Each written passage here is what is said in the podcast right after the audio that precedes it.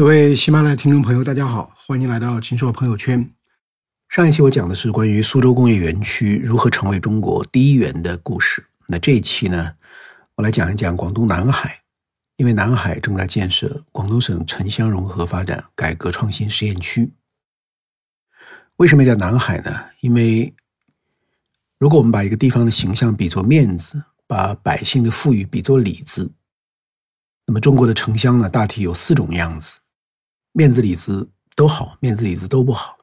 面子好，里子不好；面子不好，里子好。从里子来看，广东南海是中国最富裕的地方之一，它的主要经济指标多年稳居全国发达县区市的前茅，特别是住户的存款和消费品零售的总额，要遥遥领先于全国闻名的昆山和江阴。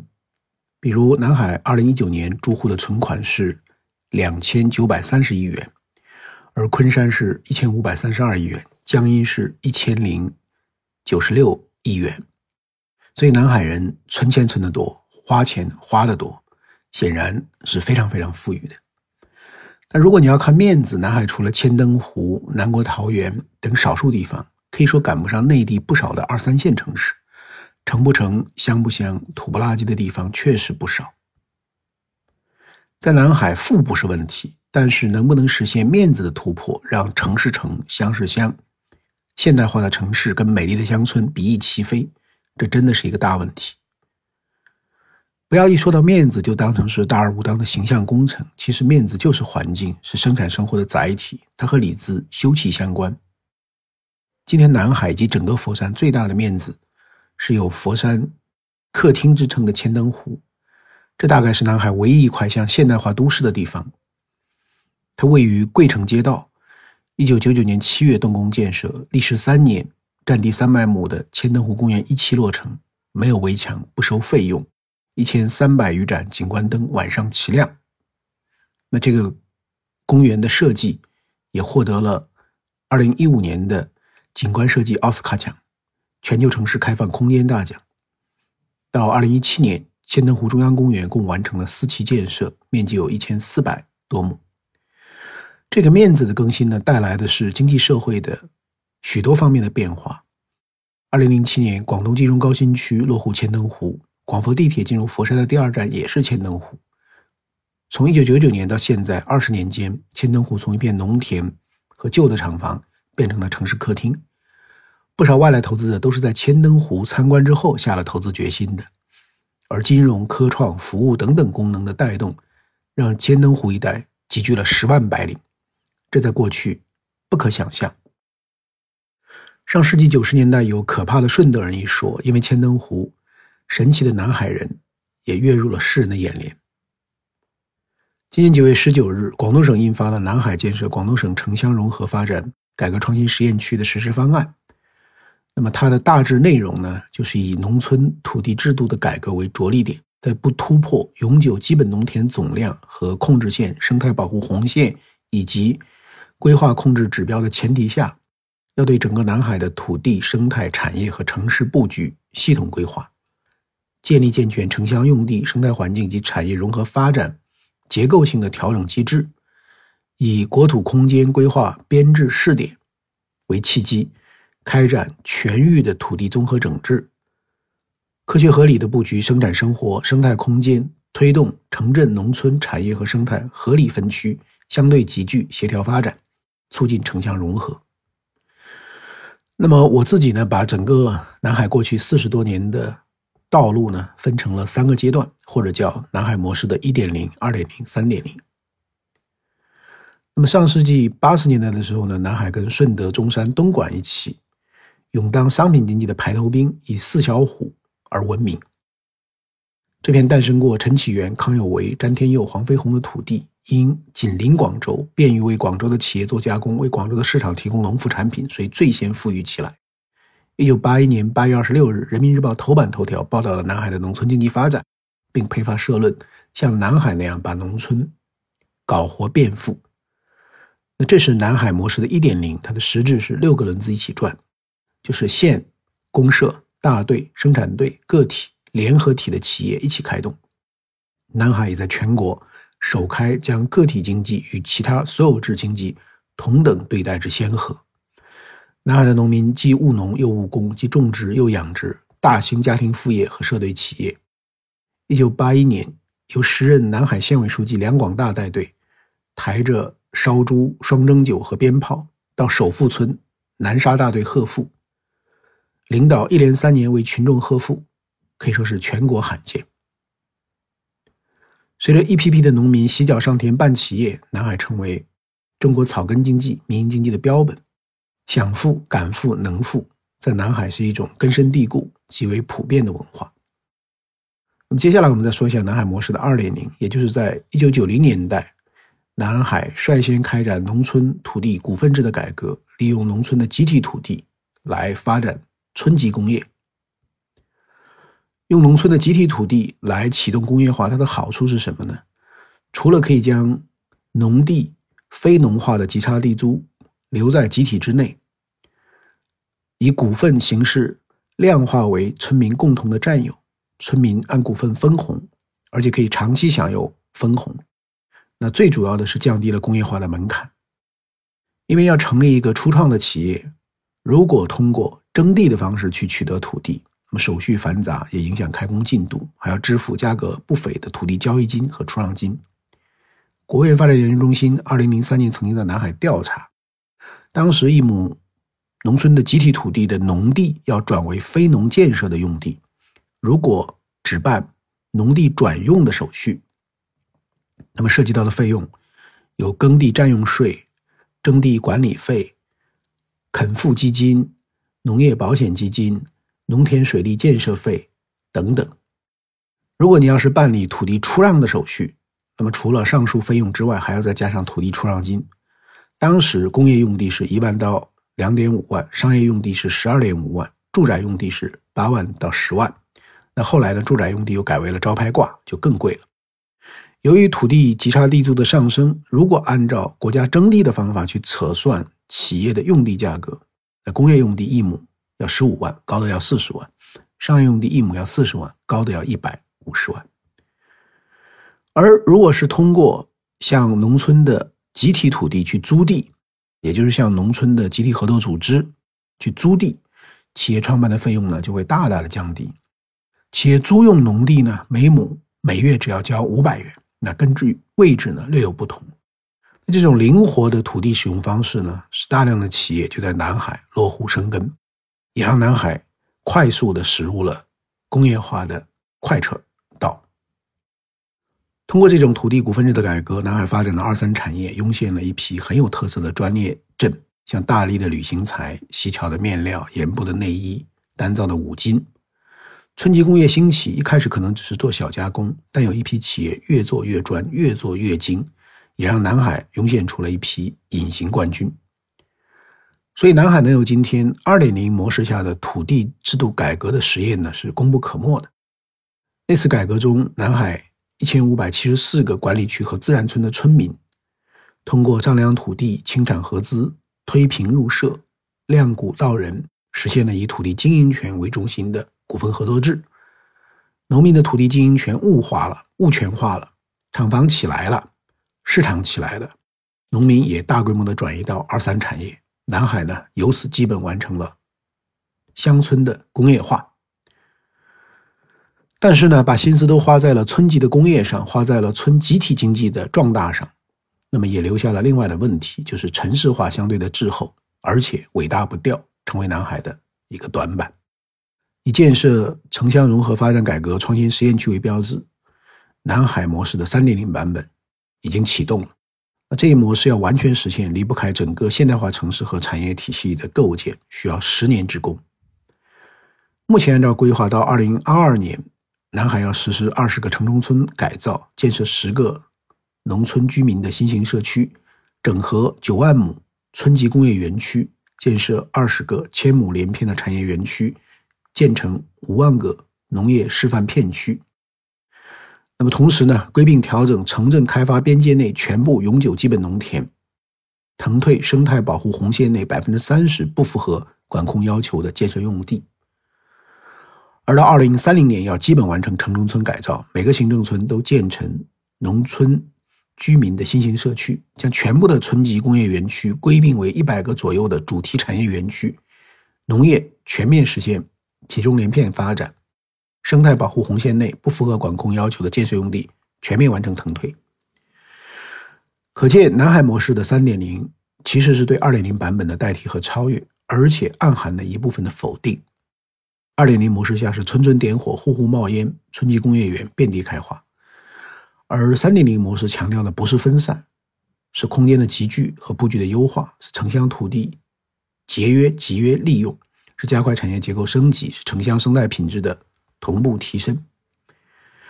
如果说二点零模式呢，是以村为单位放活村一级的积极性，是放的产物；三点零模式则是以南海全区为单位，从全域空间的高标准发展出发，重构土地资源的配置。这里的关键词是集中和集约，如引导城乡建设向城镇开发边界内集中，建立农村居民点用地的集中布局机制，健全工业用地的集约发展机制，建立农业空间的连片集聚机制等等。那读者也许会问：以前是放，现在是收，这是不是要打着城市化名义强征农民的集体土地，搞圈地造城的运动？其实，在南海，政府一向开明，尊重民间活力，甚至多少有些放任。这里的官员基本不愿意外调升迁，政府也没有强征强拆、侵犯农民权益的强势的基因。但如果说二点零版本就不能动，只能一成不变，那么南海的未来就会被昨天的路径锁定。事实上，南海的发展后劲已经出现问题。当年的四小虎，南海长期领先，但现在 GDP、一般公共预算收入等指标已落在。东莞、顺德之后，问题还不是说村村点火、户户冒烟的这种生产力分布的空间格局、土地产出不高、环境污染严重、安全隐患频现，而在于这一模式难以撼动、难以改变。为什么难以撼动呢？恰恰是因为在二点零阶段，南海的政府没有采取将农村集体土地统一征收为国有土地，再出让给企业搞建设的自上而下的做法。而是认可以村为单位，由村集体经济组织，在不改变土地所有权性质的前提下，把土地或者厂房出租给工商企业使用。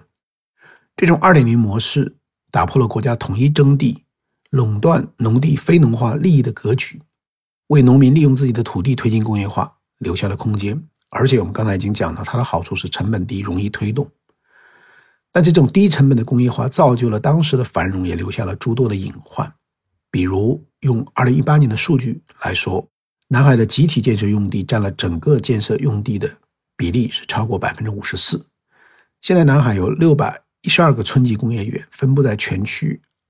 两千八百多个村居，分属于两千三百零四个农村集体经济组织。这些工业园区的用地占了全区现状工业用地的百分之五十八，但工业产值的贡献却不到百分之十，平均的容积率也只有。零点四九，那更要命的是，地和房不像股票，这是随时可以变现的。地和房就是实物，就在那里。这里面有集体经济的命脉，有农民的权益，有企业、二房东等相关利益，不是你想移就能移的。所以，我觉得对南海的发展来讲，二点零阶段是一马平川，但三点零阶段是愚公移山。可是，你不用三点零代替二点零，南海就会陷入低水平的一个富足的均衡。那现在我们来看一个案例，就是用三点零模式代替二点零模式的案例，它有助于我们理解为什么三点零模式可能亦可为。那这个案例呢，就是桂城街道下北社区针对旧的村居、旧的厂房的整村改造，它的方法是政府引导，村为主体，市场运作，多方共赢。下北社区就位于广东金融高新区的 C 区，五个自然村，占地约两点六平方公里，紧邻地铁站。位置优越。过去这里是肉菜市场、鞋厂、机械厂、金属加工厂集中的区域，村居低矮，道路狭窄，公共设施严重不足。二零一零年，下北社区开始改造，先进行的是非住宅物业的改造，完成动迁、整出土地，对基础设施进行投入。在桂城街道金融 C 区重建局的推动下。先后成功出让了八宗土地，约九百五十三亩，引进了万达广场、宜家家居、万科保利地产等项目，面貌焕然一新。二零一五年开始旧村区的改造，包括住宅、集体物业和其他地上建筑物。首先，金融高新区 C 区进行城市更新的控制性详细规划，获得了佛山市政府的批准，可以在这个控规下进行改造。通过拆除旧厂房、旧村屋、盘活闲置的土地，可以新增二十五宗住宅用地、三十宗商业商务用地，并规划了六处学校。那接下来最重要的就是下北的经济联合社要出台拆迁补偿的安置指导意见，召开社员股东代表大会表决通过。五个村也多次召开村民表决大会，就确定旧村居的改造合作企业通过改造方案。及拆迁补偿方案，以及通过旧村居改造项目的土地集体建设用地转为国有建设用地等事项呢进行表决。那简单的说，这场改革呢，就是通过土地用途的改变，让同样面积的土地产出比以前高得多的价值，从而激发土地生产力。但关键是如何来分配利益。我们以下北社区的永盛村为例。在控规的指导下，引进了外部的投资者，世界五百强的发展商，村委出资聘请有资质的第三方评估公司，对发展商在改造期间的各项投入以及永盛村改造范围内的土地价值进行评估，作为依据确定改造后的双方物业分配比例。永盛村的改造范围是四百八十三亩，可建设净用地的面积是三百三十七亩，那么总计的。建筑的面积约八十六点七六万平方米，其中百分之四十九点三五配给村里，一共是四十三万平方米。这其中住宅是二十三万平方米，商业是二十万平方米。那村里分到的这个物业由发展商代建十五万平方米，建成后再返租二十年，保证村集体的年收益不低于六千万元。而以前这些旧物业出租呢，是每年两千万元，也就是。未来比现在要多三倍。商业物业的位置呢，也由村里先挑，比如村里都是先挑啊紧邻地铁站的这个物业。那这样的一种安排呢，从制度上保证了集体经济的可持续性，也最大限度的保障了农民的共同利益。接下来呢，是村民宅基地建房的补偿。那么安置的基本原则呢，是一赔三，也就是按照宅基地的占地面积给予三倍面积的回迁房。因为当地的村民一般建的都是三层楼，村民还会获得一部分拆房的现金补偿，大概是一平方米一千五百元。所以，对于村集体和村民来说，改造之后他的利益都没有受损，还增加了，而且所有的利益呢，都是由发展方一方代为完税。至于回迁房究竟是保留集体性质，那么就是永久产权，或者是转为国有的七十年商品房，那好处是可以上市交易。那么这样的问题呢，由村民来表决决定。那么我在下北社区看到五个自然村引进的发展商都建了回迁房的样板房，眼见为实，立此为据。那么村民呢，还可以通过电子显示屏输入调查前期确定的土地证面积、房产证面积等信息，那么就可以马上算出拆迁补偿的住房面积或对应的拆迁补偿的金额，一切呢都公开化和透明化。那么说到这里呢，大家可能有问题：发展商为什么要参与如此复杂的改造？道理很简单，因为千灯湖一带的房价高，商业物业价值高，满足村集体的要求以后还是有数位。可见，能够成功的进行整村改造，它的前提是城市的国有土地和农村的集体土地之间存在较大的级差地租。所以，当土地改变性质，可以按照国有土地的属性进行开发的时候，这种租差。就显性化为活生生的财富。那么说到土地开发、拆迁卖地，政府往往就是指责的对象。可是你仔细调查南海的情况，发现政府其实是跟土地相关的神奇的游戏中考虑最为长远也最无私利的一方。因为政府考虑的是如何提升经济的功能、产业的能级，培育高新经济、引进高薪人才，而不是。任由既得利益者一直当二房东，把集体土地租出去做低端的产业，而且无法改变。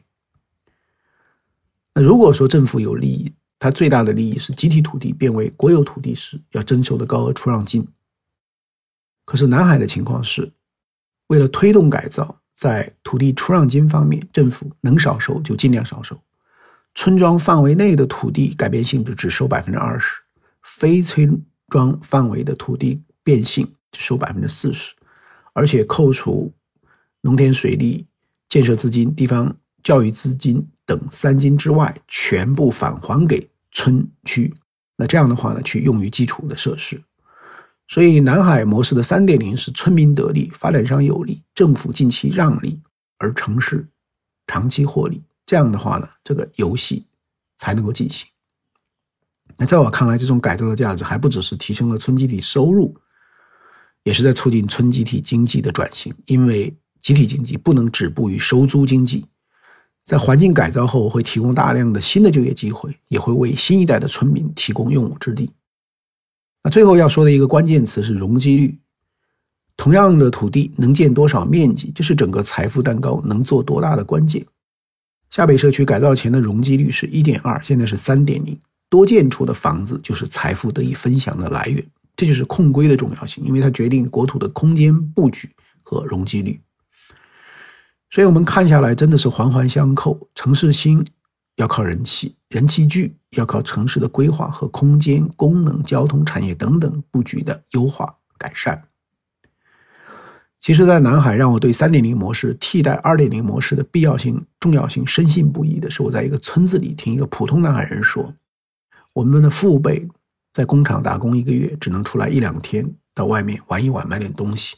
我们这一代顶多在工厂干一个星期，周末就要到城里消遣娱乐一下。我们的下一代